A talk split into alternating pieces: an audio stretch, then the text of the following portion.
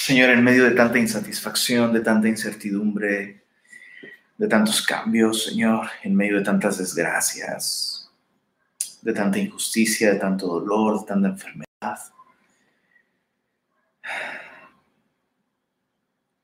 Solo tú puedes satisfacer, Señor, las necesidades más profundas que tenemos, Señor. Solo tú eres eterno, Señor. Fuimos creados para ti. Y fuera de ti nuestra alma y nuestro corazón y nuestra mente no pueden tener paz verdadera, Señor. Así que esta noche te pedimos que tengas misericordia de nosotros y nos concedas verte a través de tu palabra, Señor. Te rogamos, Señor, que transformes nuestra vida, que nos hables, Señor, a cada uno de nosotros, Señor. Permítenos encontrarte en estas páginas, Señor y permítanos ver de qué manera tú nos estás hablando el día de hoy a cada uno de nosotros. Y pedimos esto en el nombre de Jesús. Amén. Amén. Estamos en Isaías, nos encontramos en esta sección, eh, en esta primera sección. Recordemos que el libro de Isaías es como una Biblia en miniatura, ¿verdad? Eh, del capítulo 1 al capítulo 39 encontramos un paralelo impresionante con el mensaje del Antiguo Testamento de manera general, de manera panorámica, ¿no? Encontramos eh, convicción, convicción de pecado. Algunos le, le titulan condenación y es correcto, estrictamente hablando es correcto. A mí me gusta llamarle convicción de pecado porque Dios, Dios cuando expone nuestros pecados no lo hace simplemente para Ah, ¿ves? Tú estás mal, yo estoy bien. No, Dios expone nuestro pecado para convencernos de nuestra necesidad de experimentar su gracia. Entonces, capítulos 1 al 39, con convicción de pecado, ¿no?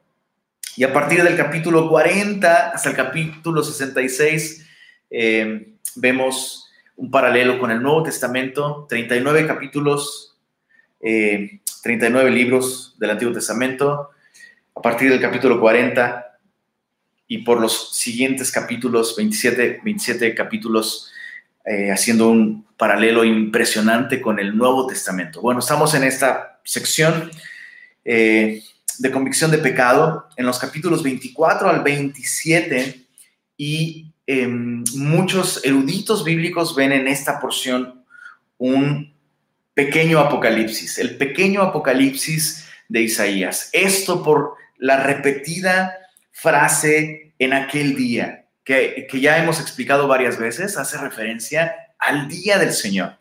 Y vemos cómo estos capítulos 24 al 27, eh, interesantemente tienen una, tienen una dualidad. De pronto está hablando del día del Señor como algo terrible y de pronto está hablando del día del Señor como algo maravilloso que debemos festejar y celebrar, que debemos anticipar. Y la pregunta es, bueno, ¿cuál de estas dos es? O sea, está hablando del mismo día. El día del Señor es un día de juicio, de condenación, es un día de, retribución, como nunca antes la tierra ha visto y ha experimentado la ira de Dios. O el día del Señor es este día de libertad, de, eh, eh, este día en el que eh, los santos, los redimidos, encontraremos consuelo en Dios y festejaremos su reino de justicia estableciéndose. ¿Cuál de estos dos es? Bueno, la pregunta es, ¿de qué lado de la gracia nos encontramos? ¿Verdad? Si, nos encontramos del lado de aquellos que han recibido la gracia de Dios, que han reconocido su pecado, que han puesto su confianza en Jesucristo, para aquellos que hemos, repito, hemos reconocido que nosotros no merecemos el favor de Dios y que con nuestras obras o con nuestra religiosidad o con nuestra justicia jamás podríamos alcanzar el cielo. Aquellos que hemos recibido la gracia de Dios a través de Jesucristo, el día del Señor es un día que nosotros debemos anticipar, anhelar y desear. Es un día en el que nosotros veremos cómo nuestro Dios triunfa sobre toda maldad, sobre todo pecado, sobre toda injusticia, sobre, sobre toda eh, impiedad, ¿no? Pero para aquellos que no han recibido la gracia de Dios a través de Cristo Jesús, el día del Señor es una horrenda expectación de juicio que ha de devorar a los adversarios, como dice el autor de los Hebreos. Entonces, la pregunta es de qué lado de la gracia te encuentras, del lado de aquellos que la han recibido o del lado de aquellos que la han rechazado. Entonces, por eso es que vemos esa dualidad. De pronto habla del Día del Señor como cosas terribles y de pronto habla del Día del Señor en, términos maravillosos. En el capítulo 24 vimos cómo Isaías hace constantes referencias a la tierra. Dijimos que eh, capítulos 24 al 27 definitiva, definitivamente Isaías está hablando de eventos globales, eventos que van a afectar el mundo entero, Y de pronto en el capítulo 25 que estudiamos la semana pasada, eh, eh, Isaías, hablando del mismo día, del día del Señor, cambia su tono de un tono de lamento a un tono de alabanza incluso. Tú eres mi Dios, te exaltaré, te alabaré. Bueno, en el capítulo 26, nuevamente el tono en el que Isaías se expresa del día del Señor es un tono de celebración, de adoración, de júbilo. Y vamos a seguir viendo esa dualidad, ¿no? Eh, verso 1 del capítulo 26, en aquel día, el día del Señor, cantarán este cántico en tierra de Judá. Entonces, mucho ojo, mucho ojo, mucho ojo. Hay varias canciones en la Biblia que la, Biblia registra como canciones que cantaremos en el futuro, como canciones que se cantarán en la eternidad, en aquel día. Entonces, eh, sumándome a la exhortación de muchos pastores eh, cuando se enseñan estas porciones, y animan a sus congregaciones a aprenderse esas canciones. Eh, yo me quiero sumar a esa exhortación. Semilla Monterrey, por favor, aprendámonos estas canciones porque me va a dar mucha pena en aquel día ver a los regios, ¿no? De pronto no sabiéndose algunas partes de esta canción y el Señor volteándome a ver y, bueno, pues que no les leíste, ¿no? Entonces, eh, nos habla Isaías de cómo nosotros junto, junto con el pueblo de Israel.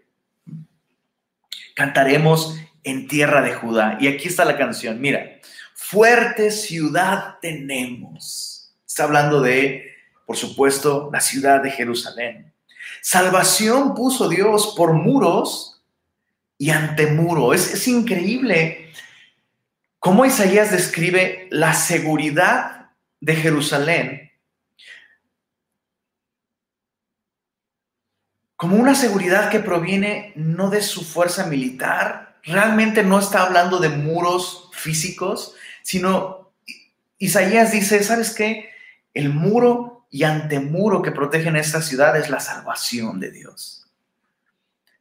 Vano para salvar es el jinete, la fuerza del caballo no puede salvar a nadie, pero nosotros en el nombre de nuestro Dios hemos puesto nuestra confianza, dice el salmista. Entonces, eh, Isaías escribe cómo en aquel día Israel reconocerá que su salvación proviene del Señor.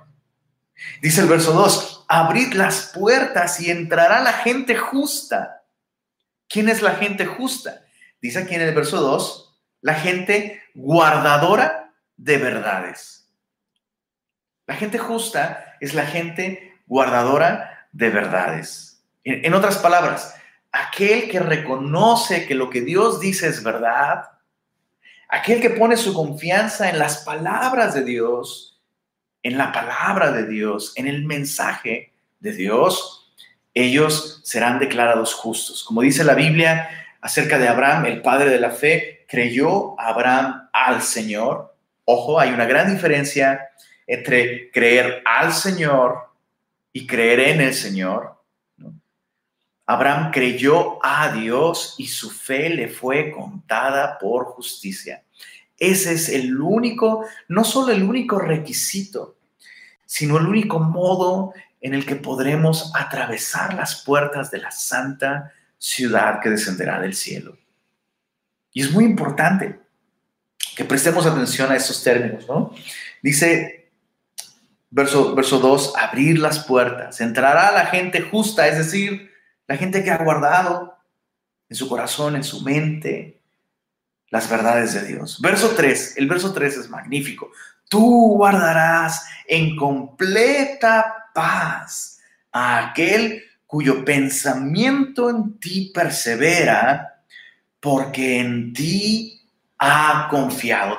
Este versículo es una joya que probablemente muchos de ustedes tienen ya memorizado, ¿no? Este versículo, Isaías 26, 3, tú guardarás en completa paz a aquel cuyo pensamiento en ti persevera. Y lo, que me ha llamado la atención es que muchas veces citamos este versículo o escuchamos que alguien más nos cita estos versículos, ¿no? De pronto mm, compartes con alguien tus afanes, tus preocupaciones, ¿no? Tus problemas y de pronto alguien te dice, oye, oye, tranquilo. La Biblia dice, tú guardarás en completa paz a aquel cuyo pensamiento en ti persevera. Entonces, tú pon tus pensamientos en Dios, tú piensa en, piensa en las promesas de Dios, piensa en los versículos que traen tranquilidad a tu corazón.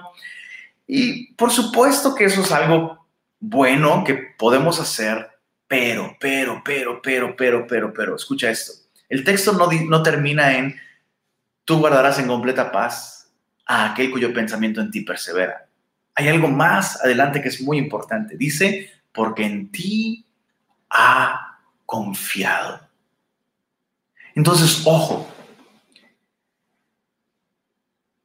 decimos muchas veces, ¿por qué Dios no me guarda en completa paz si estoy pensando y pensando y pensando versos bíblicos y me siento angustiado y pienso versos, bíblicos y memorizo versos bíblicos y recito versos bíblicos y pego versos bíblicos, hasta me tatúo versos bíblicos y Dios no me guarda en completa paz. ¿Qué está pasando? Es que la condición no es simplemente tener nuestra memoria. Escucha esto, una computadora puede tener más versos bíblicos y mejor guardados que tú y que yo en su memoria. Pero una computadora no pone su confianza en el Señor.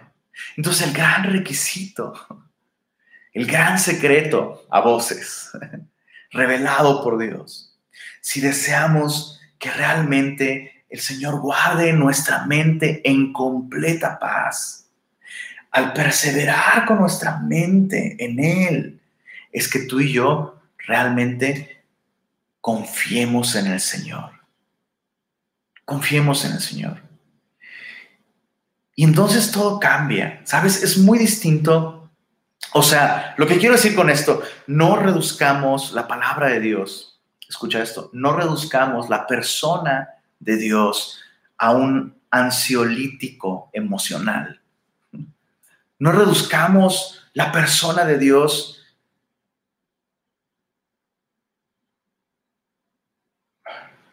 hasta convertirlo en una pastilla para el estrés. La condición es que nuestros pensamientos perseveren en Él, en la persona cuyas manos crearon todo lo que existe, cuyas manos sostienen el universo, en la persona que no duerme, en la persona que no descansa, no se adormecerá el que te guarda, dice la palabra de Dios. Entonces, la condición que al perseverar con nuestro pensamiento en el Señor, él nos guarda en completa paz, es que tengamos realmente una relación con Él, comunión con Él. Tú guardarás en completa paz aquel cuyo pensamiento en ti se fija, en ti permanece, porque en ti ha confiado. Hay una gran diferencia entre pensar en el Señor para estar tranquilos, ¿no? Y pensar en el Señor porque hemos confiado en Él. Yo, recuerdo que recién convertido, hace muchos años, cuando tenía, yo, me convertí a los 18 años. ¿En qué me convertí? No sé, pero en algo me convertí. Y, y tengo muy grabado un momento en particular. Yo, yo estudiaba en la ciudad de Cuernavaca, originario de Tasco, estudiaba en la ciudad de Cuernavaca, y, y me convertí en un verano, en un verano recién cumplidos 18 años, ¡pum!, le entregué mi vida a Cristo. Y regresando de las vacaciones de verano a, a, Cuernavaca para continuar con mis estudios, recuerdo ir caminando hacia la, hacia, hacia la prepa Y de pronto así me embargó una convicción, una presencia, una compañía. Y recuerdo que me paré a mitad de un parque, estaba cruzando un parque y tuve que pararme porque podía, podía sentir que Dios estaba conmigo. O sea, de pronto tenía un Padre celestial que estaba conmigo siempre. Y fue, fue maravilloso. Y, el texto está hablando de esto, ¿sabes? O sea, es, recordar que tú y yo tenemos un Padre celestial que no nos quita los ojos de encima. Y nosotros eh, debemos perseverar en responder a esa realidad. Dios está con nosotros. Dios está con nosotros. Dice, dice el verso, verso 5, porque derribó a los que moraban en lugar sublime, es decir, Dios eh, eh, trató con todos aquellos que causaron aflicción al pueblo de Israel. Dice, dice, derribó a los que moraban en lugar sublime, humilló a la ciudad exaltada, la humilló hasta la tierra, la derribó hasta el polvo. Dice el verso 6, la hollará pie, los pies del afligido, los pasos de los menesterosos. Isaías describe cómo el, pueblo que estaba angustiado, oprimido, caminará sobre las ruinas de aquellos que le causaron tanto dolor, sufrimiento, angustia. Es increíble, es una esperanza increíble. Verso, verso 7 dice, el camino del justo es rectitud. Tú que eres recto, pesas el camino del justo. Em, alguien dijo alguna vez que los convertidos o los cristianos no deben de contarse solamente, deben de pesarse. Y es interesante, ¿no? Me recuerda, me recuerda esto, la inscripción en la pared que apareció a Belsasar mientras eh, profanaba los utensilios del templo, aparece esta inscripción Mene Mene Tekel Uparsim, pesado ha sido en balanza y ha sido hallado falto. Y, eso Dios, Dios, Dios ve mucho más allá de nuestras acciones. A veces nuestras acciones pueden ser aceptables, loables ante los ojos humanos, pero Dios pesa, Dios pesa el camino del justo.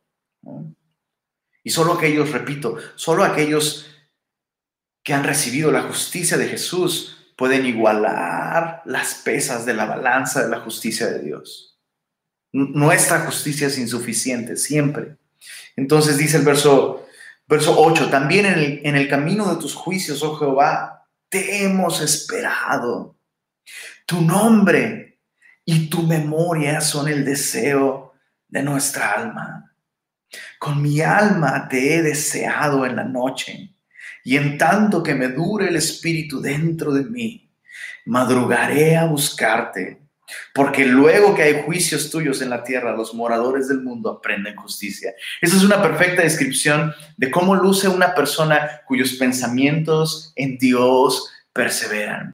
es una persona que anhela, desea con su alma el nombre y la memoria de Dios. Es interesante, ¿no? Eh, eh, eh, la idea de, desear un nombre. ¿Y qué otro nombre podríamos desear nosotros si no hay otro nombre bajo el cielo dado a los hombres en quien podamos ser salvos más que el nombre de Jesús? Isaías describe este deseo que, que incluso dice, mi alma te ha deseado en la noche. Eso es interesante. Cuando, cuando termina toda la locura, cuando termina todo, todo el afán del día, ¿no? todas las presiones, cuando el sol se oculta. Recuerda que en ese tiempo no había wifi, no había teléfonos, no había, no había, nada. En la, en la, noche literalmente no había nada más. Y en ese momento cuando todo se aquieta, ¿no? Qué interesante. Dice Isaías, mi alma comienza a desearte. Cuando terminan mis ocupaciones, mis obligaciones, cuando, cuando no hay algo que hacer, cuando el afán termina, sale a la superficie desde, desde el fondo de mi alma este anhelo de tu nombre. O sea, simplemente poder con mis labios nombrarte, llamarte, invocarte, cantarte. Jesús, Jesús. Salvador, Dios con nosotros, Emanuel. En tanto, que me dure el espíritu dentro de mí, dice, dice Isaías, madrugaré a buscarte. Em, meditaba mucho en este versículo, justo anoche estaba meditando en este versículo. Y, y, no sé si te ha pasado, pero creo que todos tenemos temporadas, ¿no? Todos tenemos temporadas de insomnio, ¿verdad? ¿Cuántos dicen amén? ¿O cuántos dicen amén? todos tenemos temporadas de insomnio, pero también todos, estoy seguro, estoy seguro, o sea, si has sido cristiano por más de un mes, estoy seguro que te ha pasado que despiertas en las noches, ¿no? A medianoche, ¡pum! El ojo pelón, como si hubiera salido el sol, pero aún es de noche. Y en tu mente está la persona de Jesús y tu Biblia. Te ha pasado, ¿verdad? Te ha pasado. Despiertas, ¡pum! Y allí está el nombre, el nombre, la presencia, la persona está ahí, estás consciente. Como dice el salmista, despierto y aún estás conmigo, Y abres los ojos y sabes que Él está allí y que Él te está buscando. Y son invitaciones de Dios. ¿A qué? A buscarle cuando nada más te puede interrumpir, ¿no? Cuando no hay niños llorando, teléfonos sonando, eh, carros pasando, hay silencio. Y yo he tenido mis temporadas, no siempre, no siempre, no siempre. O sea, a veces, eh, a veces uno insiste en volver a la cama, ¿no? A veces uno cree que lo que más necesita es dormir una hora más. Cuando Jesús le preguntó a sus discípulos, no has podido velar ni siquiera una hora conmigo. Y todos hemos fallado en ese sentido, pero em, qué hermoso es cuando Dios nos concede el poder, el poder no dormir, de pronto despertar a las 3 de la mañana y sabes que el sueño no, sabes que el sueño se fue, son invitaciones divinas a buscarle. Entonces, en lugar de, girar en tu cama, sal de tu cama, dobla tus rodillas, ve a la cocina, ve a tu cocina, prepárate un té, prepárate un café, no te prepares nada, no sé. Abre tu Biblia o no abras tu Biblia, simplemente invoca su nombre, reconoce que Él está allí Espera en Él. Verso 10 dice, se mostrará piedad al malvado y no aprenderá justicia. Eso es interesante. Se mostrará piedad al, al, malvado y no aprenderá justicia. En tierra de rectitud hará iniquidad y no mirará a la majestad de Jehová. Esto nos enseña muy claramente que el entorno no es lo que hace a la persona, el entorno influye en la persona.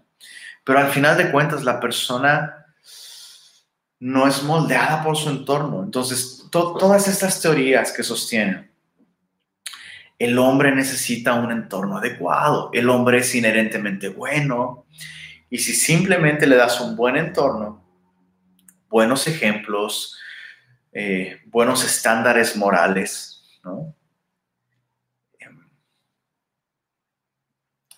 El, el hombre ser genial. Y eso es una mentira. Cartillas morales, digo, son buenas, hay que tener códigos morales y eso está bien. Cartillas morales, códigos morales pueden hacer que una sociedad funcione y que su maldad sea restringida. Pero lo único que puede hacer que la maldad del hombre sea redimida que el hombre sea rescatado, que el hombre nazca de nuevo. Lo único que puede hacer eso es que el hombre mire la majestad de Jehová en la cruz de Jesucristo. Volvamos a leer el verso, verso 10, es muy claro. Se mostrará piedad al malvado y no aprenderá justicia. En tierra de rectitud hará iniquidad y no mirará a la majestad de Jehová. Jehová, tu mano está alzada, pero ellos no ven. Verán al fin, cuando sea demasiado tarde. Y se avergonzarán los que envidian a tu pueblo y a tus enemigos, fuego los consumirá. Entonces, el, hombre, el hombre no puede ser redimido con moralidad, con religión, con educación, eh, con tecnología, con buena economía, con modelos políticos, modelos económicos. El hombre solo puede ser redimido en una cruz, en la cruz de Cristo. Y es en la cruz del Calvario donde Dios manifestó su gloria en toda su majestad, en todo su esplendor. Por eso es que dice ese, ese viejísimo himno, una mirada de fe, una mirada de fe es lo que puede salvar al pecador. Y Jesús lo enseñó muy claramente, así como la serpiente se levantó en el desierto y todos los que la veían eran salvos de la mordedura de las serpientes, así el Hijo del Hombre será levantado para que todo aquel que en él cree no se pierda, mas tenga vida eterna. Es mirando a Jesús que el hombre puede ser redimido. Si tú estás luchando con hábitos pecaminosos, estás luchando con adicciones, estás luchando con orgullo, estás luchando con mentiras, estás luchando con, con tu pecado. No hay suficiente cantidad de estudios bíblicos que escuches, ni suficiente cantidad de, discipulados que puedes tomar que pueden resolver tu problema si no miras a Jesús. Puedes rodearte de los mejores santos. y su ejemplo y su influencia no serán suficientes. Necesitas ver lo que Jesús hizo en la cruz del Calvario por ti, en tu lugar. Dice el verso 12, Isaías 26, 12, Jehová, tú nos darás paz, porque también hiciste en nosotros todas nuestras obras. Es justamente lo que te estoy hablando, ¿no? Dice, dice Isaías, Jehová, no solo nos guardarás en completa paz, sino que tú nos darás paz. Y eso es maravilloso. El cristiano, escucha esto, el cristiano no solo tiene paz con Dios, lo cual es maravilloso ya. Tener paz con Dios es, uff, magnífico. Pero además, aquellos que han confiado en Jesús no solo tienen paz con Dios, tienen la paz de Dios. Jesús dijo, mi paz os dejo, mi paz os doy. Yo no os la doy como el mundo la da. y, siempre me gusta pensar en esto. Bueno, Jesús dijo, la paz os dejo, mi paz les doy. Bueno, ¿cómo es la paz de Jesús? Bueno, es es tan grande y es tan magnífica que Jesús podía dormir en medio de la tormenta, aun cuando las olas le cayeran encima. Es tan grande y es tan magnífica que la noche en la que Jesús fue entregado, estando sentado con sus discípulos, su corazón estaba lleno de gratitud y dio gracias por, por poder pasar ese momento con sus discípulos. Esa es la paz de Dios, es la paz de Jesús que no depende de las circunstancias, que aún a pesar de las circunstancias podemos experimentar esta paz. Jehová, tú nos darás paz, porque también hiciste en nosotros nuestras obras. Entonces, todas las obras, dice Isaías, todas estas obras de justicia que nosotros hemos hecho, realmente no las hicimos nosotros, tú las hiciste en nosotros. Y es lo que enseña el Nuevo Testamento. Por gracia sois salvos por medio de la fe, y esto no de vosotros, pues es don de Dios, no por obras para que nadie se gloríe, porque somos hechura suya, creados en Cristo Jesús para buenas obras, las cuales Dios preparó de antemano para que anduviésemos en ellas. Entonces, aún las buenas obras que nosotros como cristianos el día de hoy podemos hacer, no son de nuestra autoría, sino suya. Y no solo son suyas en cuanto a autoría intelectual, porque las preparó antes de la fundación del mundo. La Biblia dice también que es Él quien produce en nosotros el querer como el hacer por su buena voluntad. Y pocas cosas pueden darnos tanta paz. Escucha esto, es magnífico esto. Pocas cosas pueden darnos tanta paz como ver la obra de Dios en nosotros. Ver la obra de Dios en nosotros.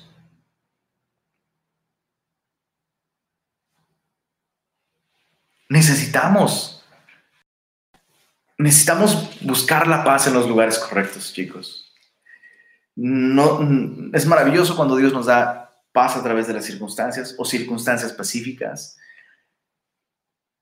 Pero lo más importante es que tú y yo podamos ver que Dios sigue obrando en nosotros y eso nos da su paz. Dice el verso 13, Jehová Dios nuestro, otros señores fuera de ti se han enseñoreado de nosotros pero en ti solamente nos acordaremos de tu nombre. Muertos son, no vivirán, han fallecido, no resucitarán porque los castigaste y destruiste y deshiciste todo su recuerdo. Todos aquellos que nos oprimían, todos aquellos que nos afligían. Así como cuando Dios nos sacó de la tierra de Egipto, dice Isaías, nunca más para siempre los volveremos a ver. Por supuesto, Isaías está hablando de enemigos físicos y literales de la nación de Israel, pero esto representa un principio espiritual para todos nosotros. Escucha esto, escucha esto. El día de hoy enfrentamos muchísimas batallas, batallas con las circunstancias, batallas con las consecuencias de vivir en un, mundo caído, batallas con el mundo, batallas con nuestra carne. Enfrentamos batallas todo el tiempo. La Biblia dice que nuestra lucha no es contra carne y sangre, no es contra otras personas, aunque otras personas batallan contra nosotros también.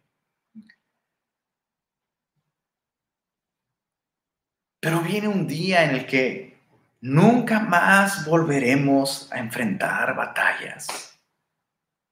Isaías está escribiendo aquí que cuando Dios intervenga en la historia de Israel, lo librará para siempre de sus enemigos, de sus adversarios. Y un día esto será cierto para nosotros. ¿Cuándo? ¿Cuándo eso será una realidad para nosotros? Muchas veces escucho, eh, incluso, incluso yo lo he dicho, ¿no? Como no sale uno de Guatemala cuando ya está entrando en, por ahí, por ahí pueden Completa el versículo. Completa el versículo. No he salido de Guatemala cuando ya estoy entrando en, a ver, Guatepeor, ya, ya te lo sabes, ¿no? Este, otro, otro de esos versículos favoritos, estoy bromeando, no son versículos, pero los citamos como si fueran verdad absoluta, ¿no? Ya no siento, eh, eh, ya no siento lo duro, sino lo tupido. Y luego otros dicen, no hombre, me está lloviendo sobre mojado. Pero a ver qué dice, qué dice el, qué dice el Salmo 23, 5, bro. Eh, si no te lo sabes, ¿verdad? te digo, por eso es importante, Dios guardará en completa paz aquel cuyo pensamiento en él persevera, ¿no?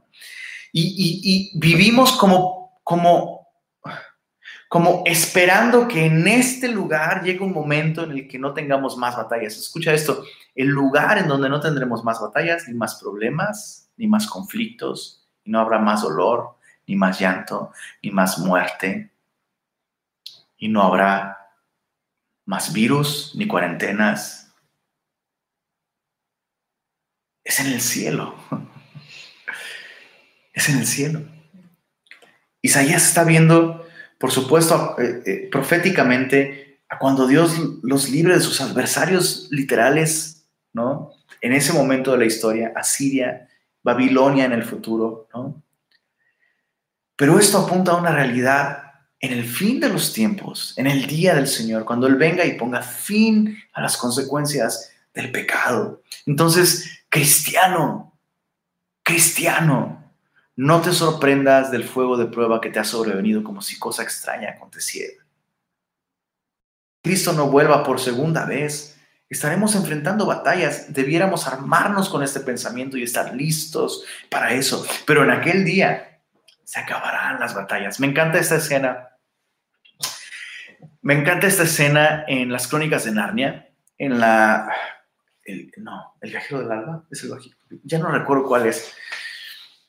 La, última película que hizo Disney sobre las crónicas de Narnia, cuando Rippy Chip por fin puede entrar al país de Aslan. Recuerda que eh, en, todas esas novelas de C.S. Lewis, Aslan es un tipo de Jesucristo, representa a Jesucristo, el león de la tribu de Judá, ¿no? Y, este, es, este pequeño ratoncito, Rippy Chip, un gran guerrero, interesante, pequeño, un gran guerrero, se le ofrece la oportunidad de entrar al país de Aslan y en una escena magnífica, Repichip tira la espada en el suelo, la clava en la arena y dice, ya no voy a necesitar esto. Me hace llorar cada vez que veo esa escena. Porque eso es lo que, es lo que sucederá. Cuando Jesús vuelva por nosotros, escucha esto, ya no necesitaremos más blandir la espada del Espíritu en fe en medio de las batallas. Ya no habrá batallas. Y será magnífico, será hermoso, será glorioso. Pero eso sucederá hasta que Jesús vuelva. Verso 15, aumentaste el pueblo, oh Jehová, aumentaste el pueblo, te hiciste glorioso, ensanchaste todos los confines de la tierra. Por supuesto está viendo hacia el milenio, ¿no? Cuando eh, en este periodo de mil años Cristo reina en la tierra, eh, en un periodo de, paz sin precedentes. O sea, olvídalo, la imaginación del hombre es incapaz de alcanzar a vislumbrar cómo será el mundo durante ese periodo de mil años. Verso 16, Jehová, en la tribulación te buscaron, derramaron oración cuando los castigaste. Como la mujer encinta cuando se acerca al alumbramiento, gime y da gritos en sus dolores. Así hemos sido delante de ti, oh Jehová. ¿Por qué es tan necesario que haya aflicciones y dolor y pruebas y tribulación? ¿Y por qué es necesario esto? Escucha esto, porque de otra manera tú y yo no oraríamos como se debe.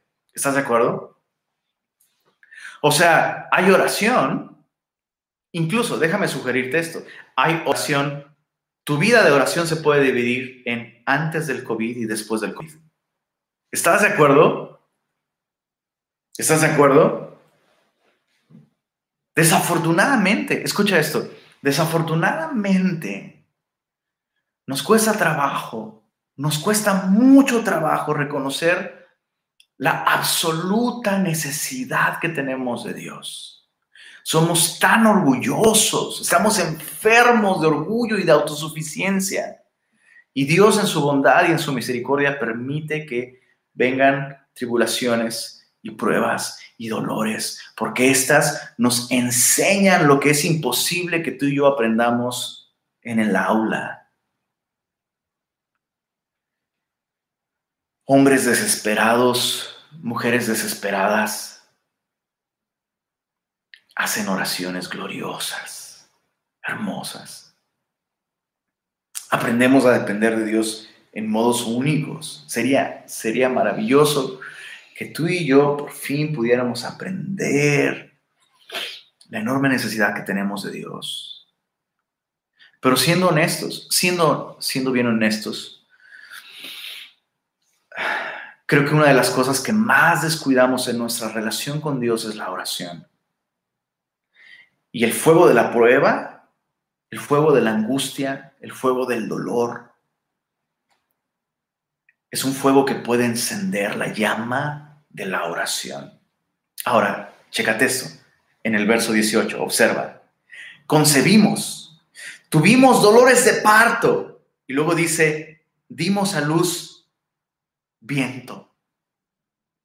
Ninguna liberación hicimos en la tierra, es decir, no hubo un cambio en el que la nación de Israel comenzara a hacer justicia al vulnerable, al que no tiene voz, ¿no? No hubo liberación en la tierra ni cayeron los moradores del mundo. Entonces, ¿qué está haciendo esto? que los tiempos de prueba y tribulación y dolor y aflicción pueden llevar a cualquier persona a clamar, pero lo importante es qué es lo que damos a luz. ¿No? ¿Qué es lo que damos a luz? ¿Cuál es el fruto de nuestro dolor? Cuando estamos en medio de la prueba, Señor, por favor, corrige mi corazón, ayúdame, necesito de ti, si tú no me das paz, no puedo tener paz, por favor, pues, Señor, perdóname, perdóname por mis malas decisiones, perdóname por tanto tiempo desperdiciado, Señor, yo te prometo que si tú me das la oportunidad, ¿has hecho oraciones de ese tipo? Bueno, la pregunta es, cuando pasa la aflicción, la prueba, la tribulación, ¿cuál fue el fruto? ¿Qué diste a luz? Dice, dice Isaías, honestamente, nos encontramos en tribulación, clamamos a ti, luego tú nos libras. Y después de todos esos dolores de parto que parecía como que había vida, lo que dimos a luz fue nada. Fue viento.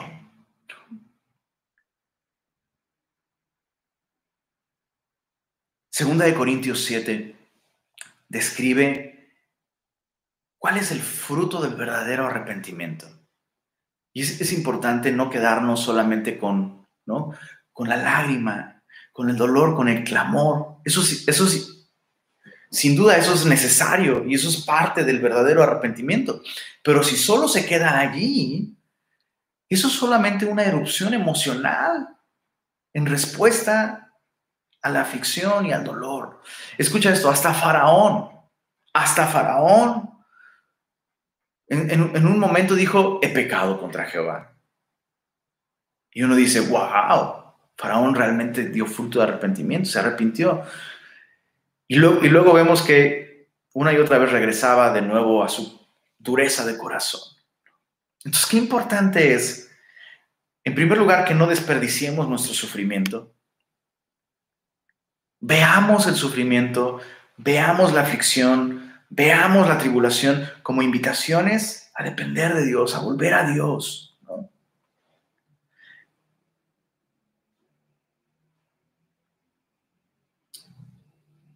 Pero es importante el fruto.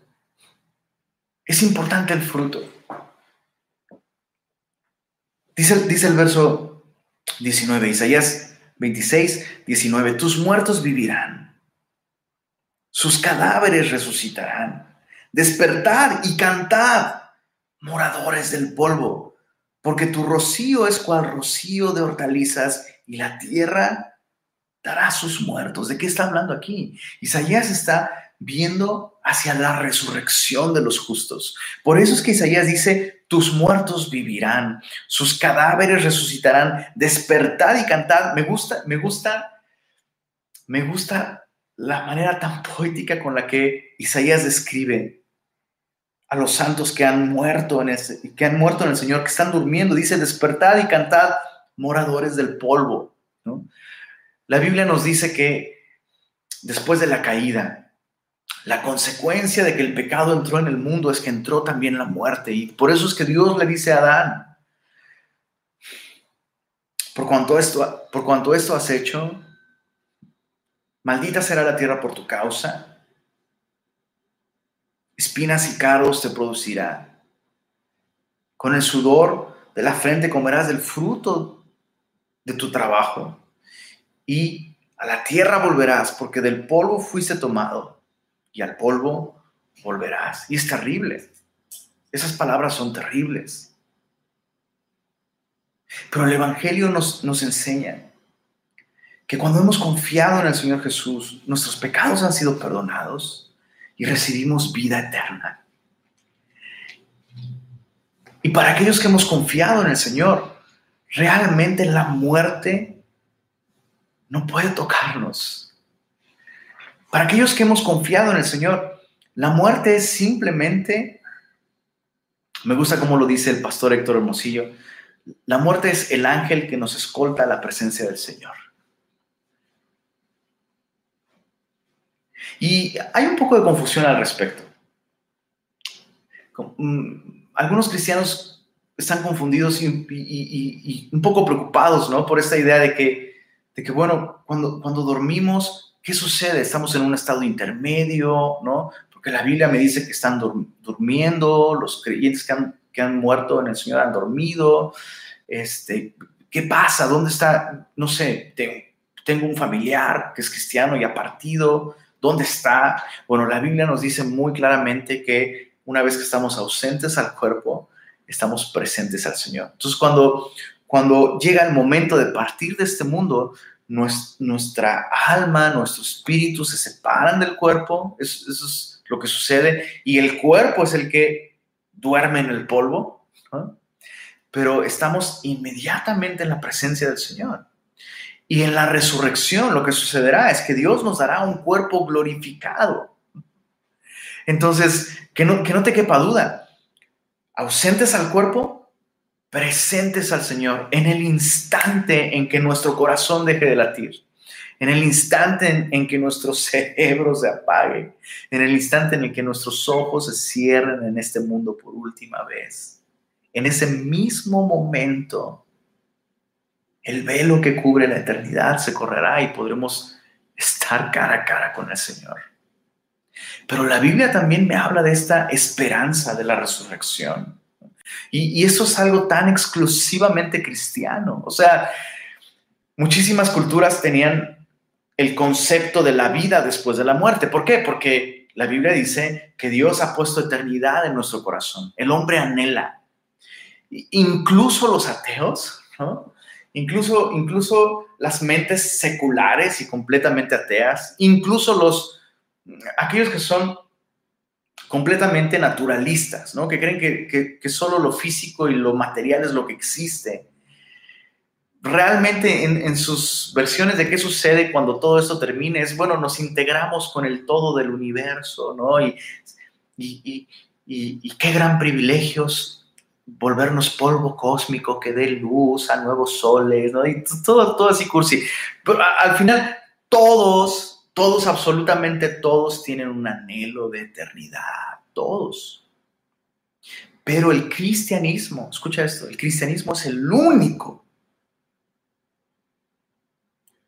que nos presenta esta idea de una vida eterna en un estado físico, corporal, eso es completamente revolucionario. Y es, y es maravilloso y es hermoso por dos razones. La primera, Cristo mismo, cuando resucitó, resucitó con un cuerpo glorificado. Jesús se presentó a sus discípulos y les dijo, hey, miren, toquen, vean, cómo un espíritu no tiene manos, Y pies y piel y cuerpo como ven que yo tengo.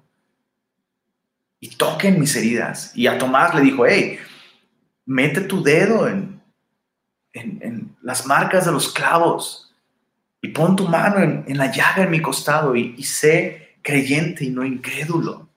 Entonces, el día de hoy, Jesús, el hombre que es Dios, el Dios que se hizo hombre, y caminó entre nosotros y venció a la muerte. Se encuentra en algún lugar del universo, ni siquiera sé si lo estoy expresando bien, se encuentra en algún lugar de la realidad, o sea, realmente, realmente existe en algún punto geográfico. O sea, si Jesús tuviera un iPhone, podrías ver una ubicación. En algún lugar hay un nombre que es Dios y que tiene manos perforadas que un día enjugarán las lágrimas de tus ojos. Manos que un día te abrazarán.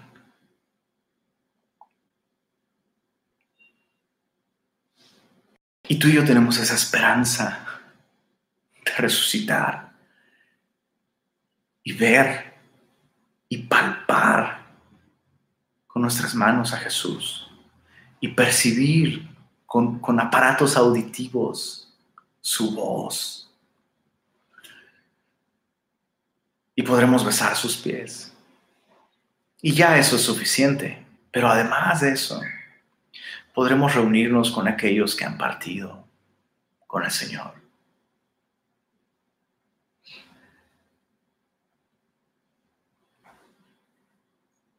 Entonces, ¿sabes cuántas veces, cuántas veces he imaginado? Ese es un tema recurrente de conversación aquí en mi familia.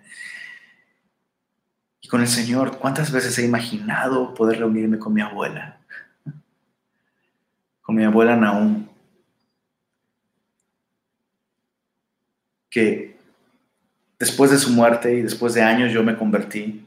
Y ya convertido, fíjate cuán bueno es el Señor, ya convertido me angustiaba pensando, ay, mi abuela no habrá creído en el Señor no habrá, no habrá creído en el Señor.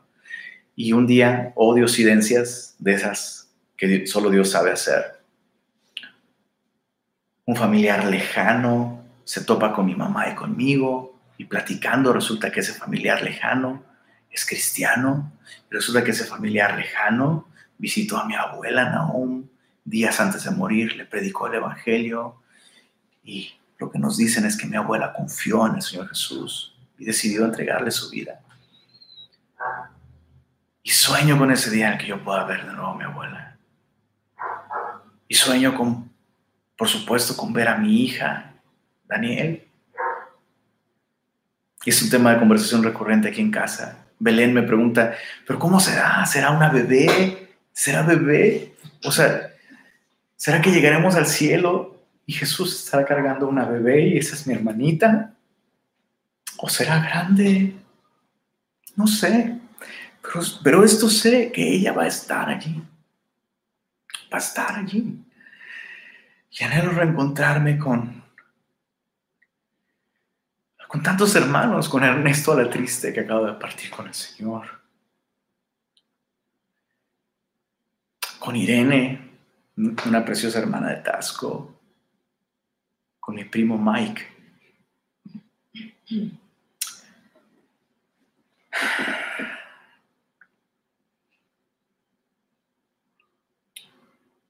Tus muertos vivirán, Señor.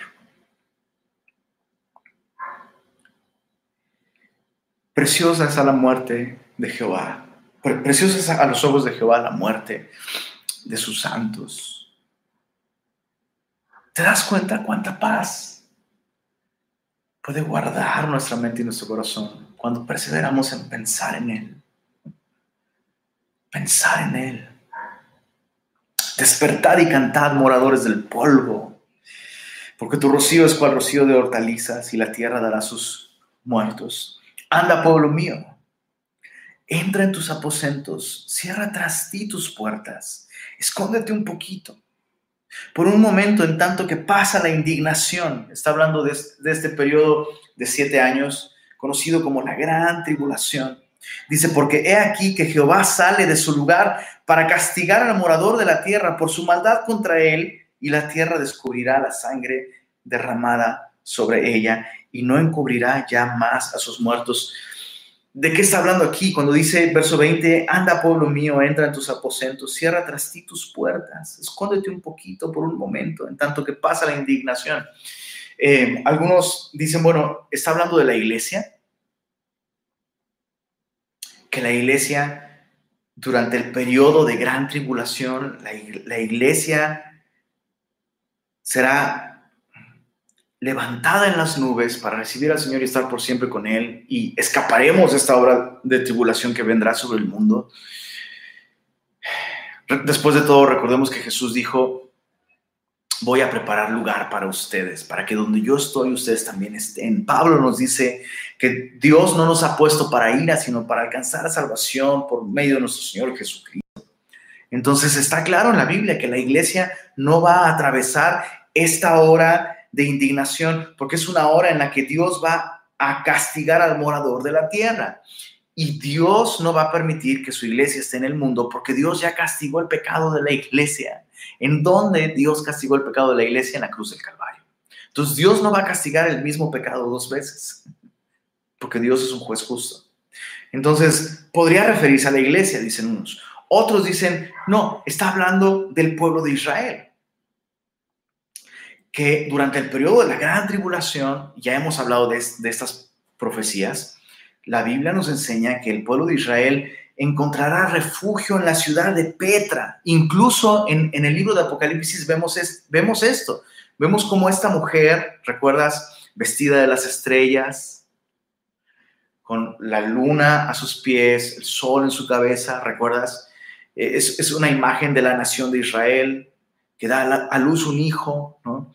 Y el dragón busca devorar a su hijo, pero entonces esta mujer huye al desierto donde fue escondida por un tiempo, dos tiempos y la mitad de un tiempo, tres años y medio. Está haciendo referencia de la, ciudad de Petra, eh, en donde la nación de Israel será escondida y, será protegida ante Cristo. ¿Cuál de las dos es? Bueno, las dos cosas la Biblia me las enseña. Eh, puede ser cualquiera de estas dos. Cualquiera de estas dos. No hay razón para escoger entre una u otra.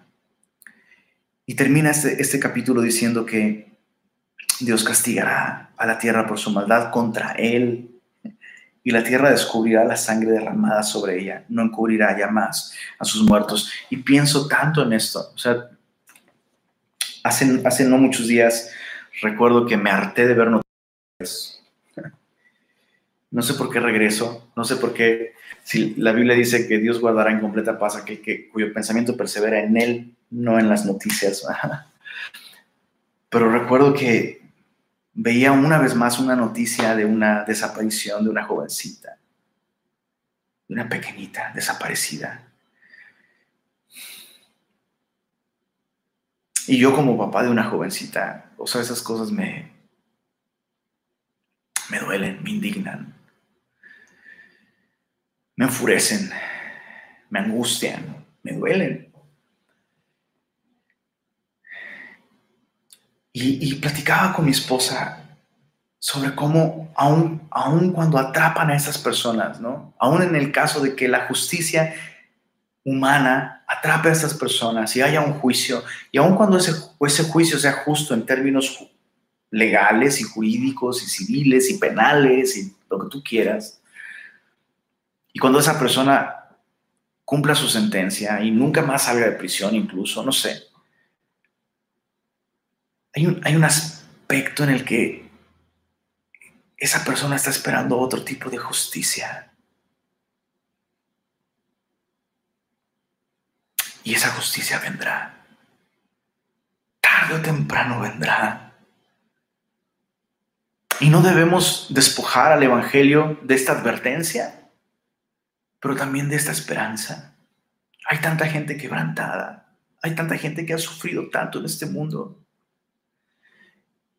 Y la Biblia nos dice que no nos venguemos por nosotros mismos, que dejemos lugar a la ira de Dios, porque mía es la venganza, dice el Señor. Chicos, esta es una parte importante del Evangelio. Nuestro Dios es el vengador por excelencia. Y todas aquellas cosas que la justicia humana no puede saldar, no puede resolver la justicia de Dios traerá paz y descanso a todos los oprimidos, a todos los que han sufrido, a todos los que han perdido a alguien.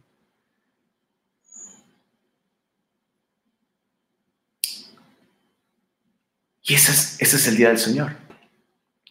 Terrible para aquellos que están de este lado en el que han rechazado la gracia pero magnífico y glorioso para aquellos que, la hemos recibido. Entonces, ¿qué debemos hacer nosotros? Predicar el Evangelio, predicar estas buenas nuevas, así como Isaías. Recuerda que eso está, eh, este capítulo está en esta parte de convicción de pecado. Necesitamos anunciar estas cosas y necesitamos anunciar que Cristo en la cruz del Calvario cargó el pecado de todos los hombres. Escucha esto, lo sorprendente mucha gente se, escandaliza con este concepto de un Dios que va a venir y va, literalmente, va a patear la maldad y va a ponerle fin a la injusticia y va a derramar sangre. Pero lo sorprendente para mí, lo sorprendente para mí es que no, no lo haya hecho ya.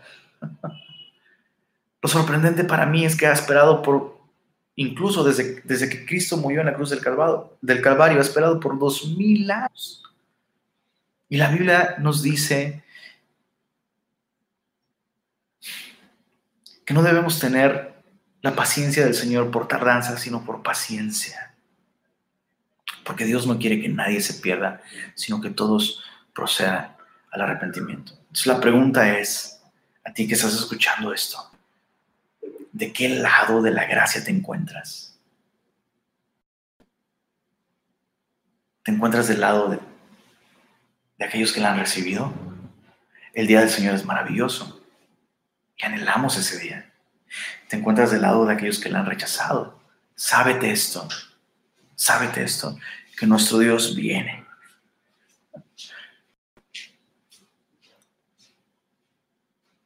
Y que mientras Él no regrese, hay una oferta de gracia. Todos tus pecados pueden ser perdonados, absolutamente todos. Todos, todos. Si tú simplemente reconoces que has pecado, te arrepientes de ello y pones tu confianza en Jesús, el día de hoy puedes pasar de ser el más buscado por la justicia divina a ser el más amado por la gracia de Dios en Jesucristo. Así que nuestra invitación es que si tú no le has dado tu vida a Jesús, el día de hoy vengas a Jesús. Ir a la iglesia no es lo mismo que darle tu vida a Jesús. Estudiar la Biblia no es lo mismo que darle tu vida a Jesús. Recuerda, lo estudiamos esta noche. Solo aquellos que, que ven la majestad de Dios en Jesucristo, su justicia perfecta en contra de nuestro pecado pero su gracia asombrosa, reconciliándonos a través de Jesucristo. Y es a través de ese mensaje que nos en Cristo tenemos paz. Y es la paz que Dios te ofrece. Señor, gracias por este tiempo en el que hemos podido meditar en esa paz completa y absoluta que nos das por gracia. No solo nos has dado paz contigo por medio de Cristo, nos das tu paz. Y esta noche nos has recordado, Señor, que incluso aquello que más angustia al hombre, la muerte,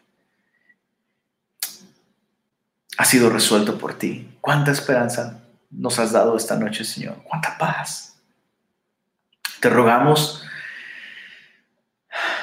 que nos permitas perseverar con nuestros pensamientos en ti. Regálanos noches de vigilia, Señor, de vigilancia. regálanos noches, Señor, en las que podamos con toda lucidez despertar y saber que estás allí con nosotros, Señor. Y gracias por tu palabra, Señor. Gracias por la esperanza que nos has dado de vida eterna. Gracias por la esperanza que nos has dado, Señor, de un día reunirnos con todos aquellos, Señor, que han partido ya. Cuánto anhelamos, Señor, tu venida, Señor. Cuánto esperamos tu día, Señor. Ven pronto. El Espíritu y la Iglesia dicen, ven, ven, Señor Jesús. Amén. Amén.